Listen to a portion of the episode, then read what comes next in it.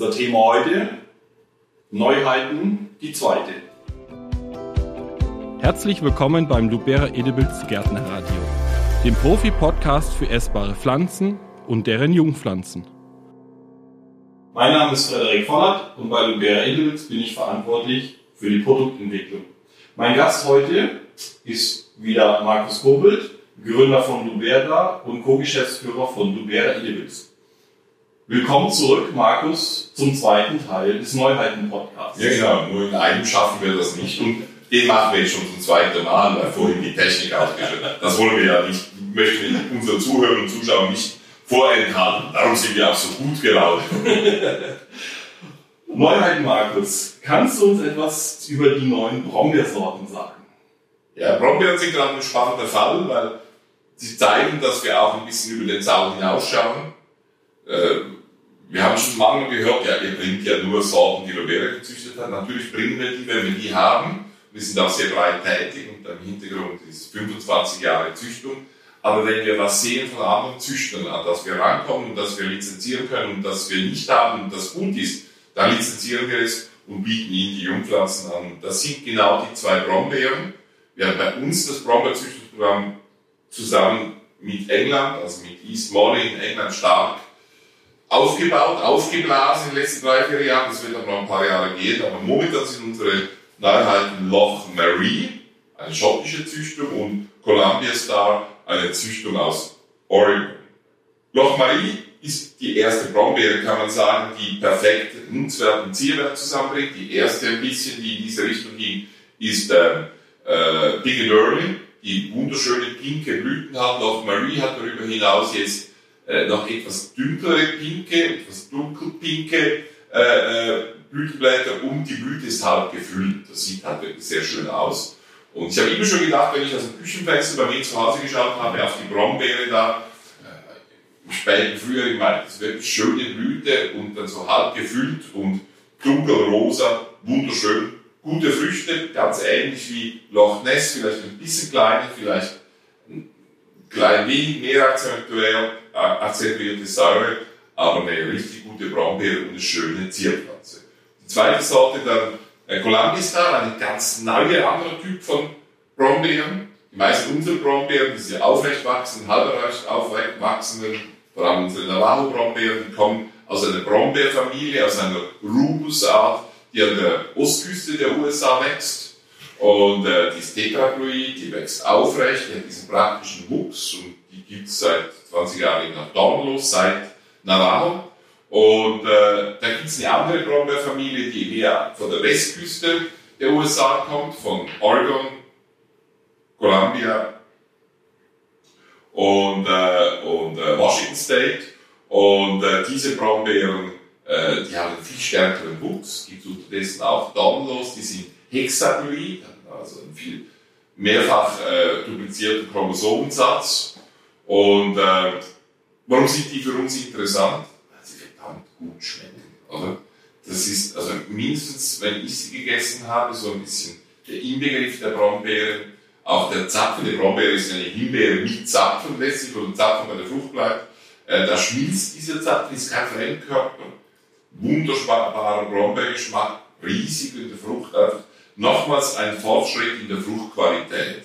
Das ist eigentlich das, was wir von Columbia sagen sprechen. Auf der, das ist die positive Seite, die negative Seite, die hat einen ganz anderen Wuchs gemacht. Zwei, drei, vier Meter lange Triebe. Am besten lässt sie fast am Boden entlang wachsen, legt sie im Herbst wieder auf den Boden und äh, wickelt sie dann im Frühjahr, das ist die Kultur, wie das in den USA gemacht wird, und hat äh, eine Stelle, zwei Drähte und die Triebe werden einfach um die Drähte gewickelt, sodass sich dann eine Hecke ergibt, darum nennen wir sie auch Heckenbrombeere. Äh, ja, da muss man sich so ein bisschen rantasten. Die Kultur ist komplizierter. Sie ist auch leicht frostanfälliger als normale Brombeere und darum sollte man ja die einjährigen Triebe den Winter Boden lassen, erst im Frühjahr, im März aufbinden, damit sie eben nicht erfrieren. Aber was ganz spannend ist auszuprobieren und Sie werden nicht enttäuscht sein, der Geschmack ist einfach fantastisch von Krankenwürstern. Ja, soviel zu den Brombeeren. Ähm, es gibt auch zwei neue Feigensorten. Ja, beim Feigen von einigen Jahren riesige Feigensammlung von Gusti Berchtold übernommen. selektionieren da die Gusti-Sorten, spezielle Sorten und versuchen damit auch so ein bisschen das Namenswirrwarr, wo jede Sorte drei Namen hat, vier Namen hat, äh, die fünfmal falsch geschrieben wurden und sich dann wieder verändert haben, so ein bisschen aufzulösen. Und eine von denen ist Piccolino, grün-gelbe Feige, relativ klein, aber die hat so einen anderen Wuchs als andere Feigen. Anstatt dass sie einfach so sparige Triebe nach oben macht, verzweigt sie immer wieder, verzweigt viel stärker und dadurch ist sie nach vier, fünf Jahren deutlich kompakter als andere Feigensorten. Es ist nicht so, dass die weniger wächst. Am Anfang im Gegenteil, der buschige Wuchs. Mhm. Viel einfacher übrigens eine buschige Pflanze zu produzieren mit Ficoline als mit anderen Sorten. Aber es ist keine Lowberry-Sorte. Ist keine Lowberry-Sorte, nein. Es ist keine super kompakte Sorte unter einem Meter. Jede Feige wird zu einer super kompakten Sorte, wenn man sie nicht entsprechend düngt. Also wenn Sie, wenn Sie wirklich eine kompakte Feige haben wollen, dann lassen Sie sie in einen leicht zu kleinen Topf und geben wenig Dünger und dann setzen Sie nur 5 cm auf. Das Problem ist, es gibt dann auch verdammt wenig Früchte, oder? Weil die Früchte immer am diesjährigen Holz, die Herbstfrüchte entstehen am diesjährigen Holz und die Sommerfrüchte entstehen am letztjährigen Holz. Also wenn Sie kein ein- zu zweijähriges Holz haben, werden Sie fast keinen Ertrag haben.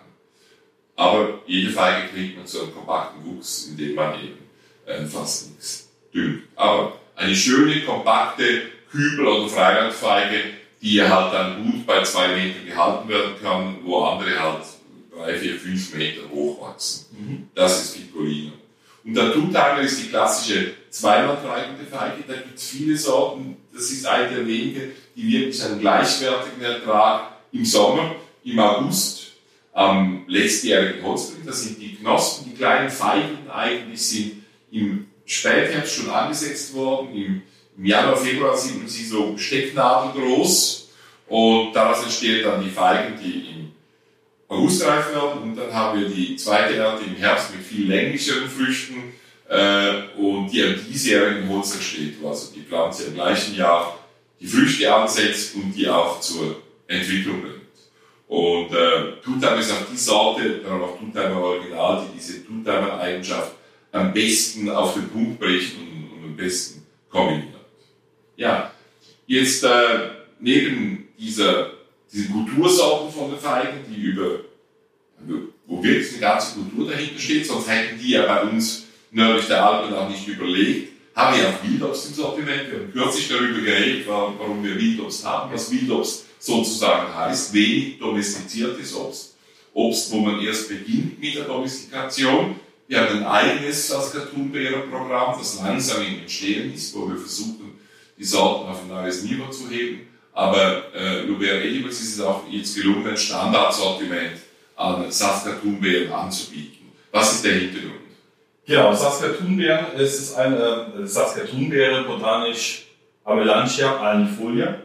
Ähm, wir wurden immer mal wieder nachgefragt. Amelantia kenne ich selber aus meiner beruflichen Laufbahn, haben, äh, Lamaki unter anderem, haben auch sehr gute essbare Früchte, also sind, sind im Sommer wirklich schön süß, haben so alle Sorten haben so gut wie keine Säure, ähnlich Heidelbeeren, damit kann man sie geschmackstechnisch auch am ehesten vergleichen, sind allerdings nicht so groß wie jetzt eine Heidelbeere. Ähm, die, ja, Früchte. Die, die, Früchte. Die Sträucher sind schon große Sträucher, werden drei, drei, dreieinhalb, vier Meter können die wachsen. Ähm, neben der Frucht haben die Pflanzen eigentlich auch noch einen sehr schönen Zierwert. Zum einen ist das die Blüte. Die Saskatoon-Beere blüht vor dem Austrieb, beziehungsweise wenn die ersten Blätter kommen, ist die Blüte eigentlich durch. Dann gibt es im Sommer die leckeren Früchte und im Herbst gibt es noch eine sehr intensive Herbstfärbung. Meistens so in Richtung ähm, leuchtend orange bis gelb. Die erste Sorte, die wir haben, ist die Saska Blue. Es ist eine großfrüchtige Sorte, eben wie gesagt mit so leichten Heidelbeeraromatik, ist sehr süß, so gut wie keine Säure. Allerdings haben alle Saskatoon-Beeren immer so eine leicht leicht grüne Noten im Geschmack. Das hat ja auch, es ist jetzt nicht extrem im Vordergrund, es ist nur so ganz leicht im Hintergrund. Man, man merkt es beim Essen. Ähm, ja. Die zweite Sorte, die wir im Sortiment haben, ist die Sorte Martin. Das ist ähm, eine frühe Sorte, wirklich mit sehr großen Früchten. Und die Martin ist auch sehr süß. Und die, was bei der Martin das Schöne ist, die hat nicht diese grünen Noten. Also es ist wirklich eine sehr schöne aromatische, süße Frucht, ohne irgendwelche ohne irgendwelchen Beigeschmack. Also es ist wirklich ich würde schon sagen, ist vielleicht die, bis jetzt die beste Sorte im Sortiment. Ist auch so ein bisschen den Standard, den wir in der Züchtung benutzen. Wir haben schon das Gefühl, dass wir dieses Grünliche aus der Frucht rein rausbringen müssen und eher, ich sage mal, die, die Frucht, die amerikanische Frucht, wenn sie mehr Bedeutung gewinnen soll, fruchtiger machen wollen. Und äh, wobei der Mandelgeschmack, der ist auch noch da, der kann bleiben, aber das Grünliche muss weg. Und da ist Martin äh, schon spannend. Nicht ganz so aufrecht wachsen wie zum Beispiel äh, Saska Blue oder Saska Lake, bringt ihr dann vielleicht ein, zwei Jahre ins Sortiment. Äh, ein bisschen breiter wachsend, äh, aber, aber auch ein sehr schöner Strauch und überraschenderweise die früheste Sorte ist die, ich sag mal, wo ich jetzt sagen würde, die im Essen schmeckt. Mhm. Ja, wenn, wenn wir schon gerade beim Wildobst ja. sind, dann Kommen wir doch gerade noch zum Apfelbeeren, den Aron, äh, Aronia. Ähm, da gibt es auch eine neue Sorte.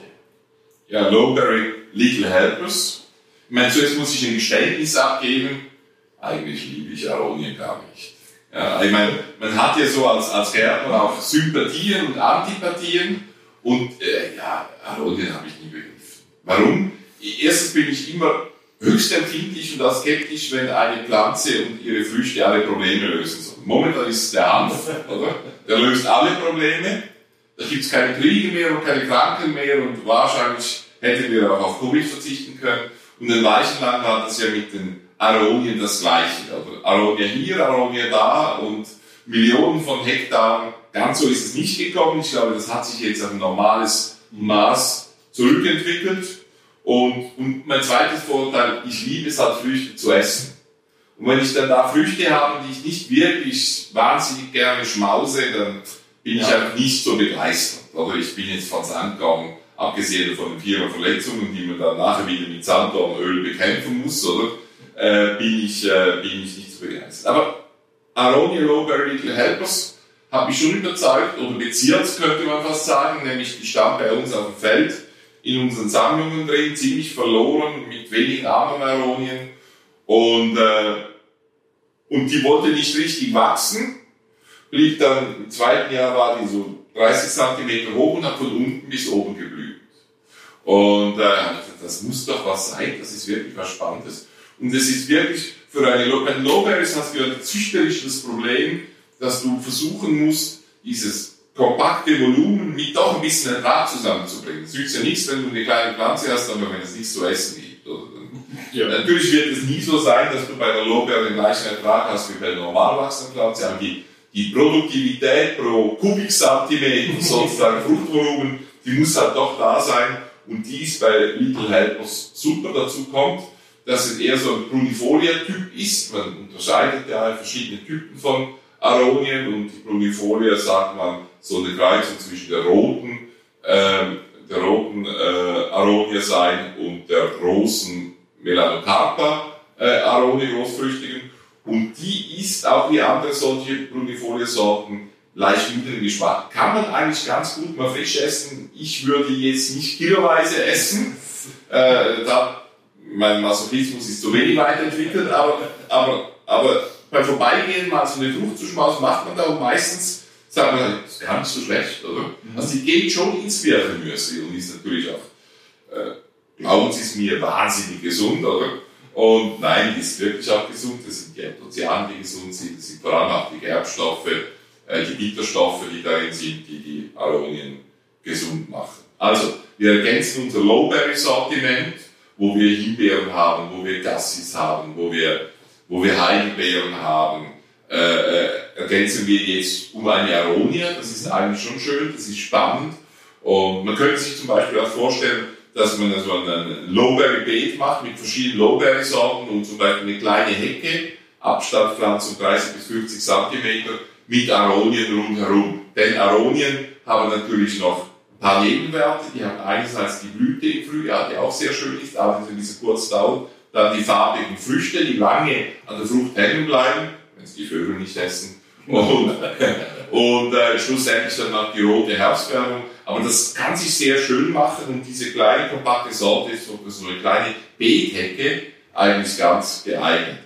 Ich bin hingerissen wäre zu viel, aber eigentlich für meine Verhältnisse, wenn es um eine nicht direkt essbare Frucht geht oder indirekt kochbar essbare Frucht, schon ziemlich hingerissen.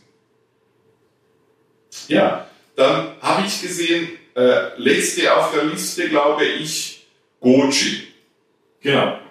Sind immer noch beim Wildobst. Du hörst schon meine Skepsis so ein bisschen. ja, Goji hatte ja, vor 10, 15 Jahren so, so als einen richtigen Hype, ja. so einen richtigen Hype äh, in, in, allen, äh, in allen Zeitschriften, in allen äh, Kochzeitschriften oder Naturzeitschriften war überall die Goji vertreten. Ähm, Konnte ja auch alles heilen. Genau. Konnte vor der Aronia eigentlich auch alles heilen. Ähm, ja, es, äh, da haben wir jetzt eine neue Sorte. Ähm, Goji sind gewöhnungsbedürftig. Also vom, Geschmack her da sind sie gewöhnungs, sind sie alle irgendwie gewöhnungsbedürftig. Sind auch, man kann, man kann sie direkt vom Strauch essen. Ähm, aber wie bei jeder Medizin sagt man ja Medizin. Unreife Tomaten nur für Kleiner. Ja. ähm, unsere neue Sorte ist Little Goji. Ähm, es ist die aktuell kompakteste Goji, die wir haben. Es ist ähnlich wie, äh, es ist ein ähnlicher Mechanismus, ähm, wie Markus vorhin erzählt hat bei der Figurino. Ähm, sie macht nicht extrem lange und starke Triebe, aber dafür verzweigen sich die Triebe extrem schnell wieder so dass man eigentlich einen schön, schönen, buschigen Strauch hinbekommt. Es ist auch keine richtige Lowberry, dafür ist sie, ein, dafür ist sie noch zu hoch. Ähm, es aber vom Wuchs her ist sie etwas kompakter, etwas niedriger als jetzt eine Instant Success. Ähm, die Früchte, also sind, wie man, wie man sie kennt, so diese ähm, ländlichen, knallig orangenen Früchte. Ähm, ja, Geschmacklich sind sie jetzt eher auf denen, die jetzt nicht unbedingt zum Direktessen einladen. Sie haben zwar einen gewissen Zuckergehalt, sind aber trotzdem sehr sauer und haben so dieses ja, typische Solanum-Geschmack, nenne ich es mal, so ähm, Richtung ja, Tomate, leichte Paprika, so, sowas in die Richtung. Ähm, ja, aber wie gesagt, was gesund ist, muss nicht zwangsläufig schmecken. Genau, auf jeden Fall die wahnsinnig gut. Es gibt natürlich auch Sorten, die einen schönen Zuckergehalt haben, die dann so ein bisschen schmecken wie die Medizin, die wir als Kinder gekommen hatten, wo die eigentlich schrecklich schmeckt und dann wurde einfach ein bisschen Zucker dazu gegeben, dass man es essen kann. So kommt man der Zucker in den Nochi-Form mhm. und den gibt es bei neuen Sorten. Nein, ich glaube, der wichtigste Fortschritt bei den Nochi-Sorten ist schon, dass man jetzt Nochi-Sorten hat, die auch funktionieren. Genau. Ich glaube, in diesem Hype wurden ja Sorten verkauft, die äh, Goji Monster habe ich sie mal genannt. Äh, die sah ich überall in meiner Nachbarschaft. Äh, fünf Meter hoch, ganze Teppichstangen mit Gojis belegt, oder? Äh, dann konnte man die Teppiche nicht mehr ausklopfen darauf, auch ein Vorteil.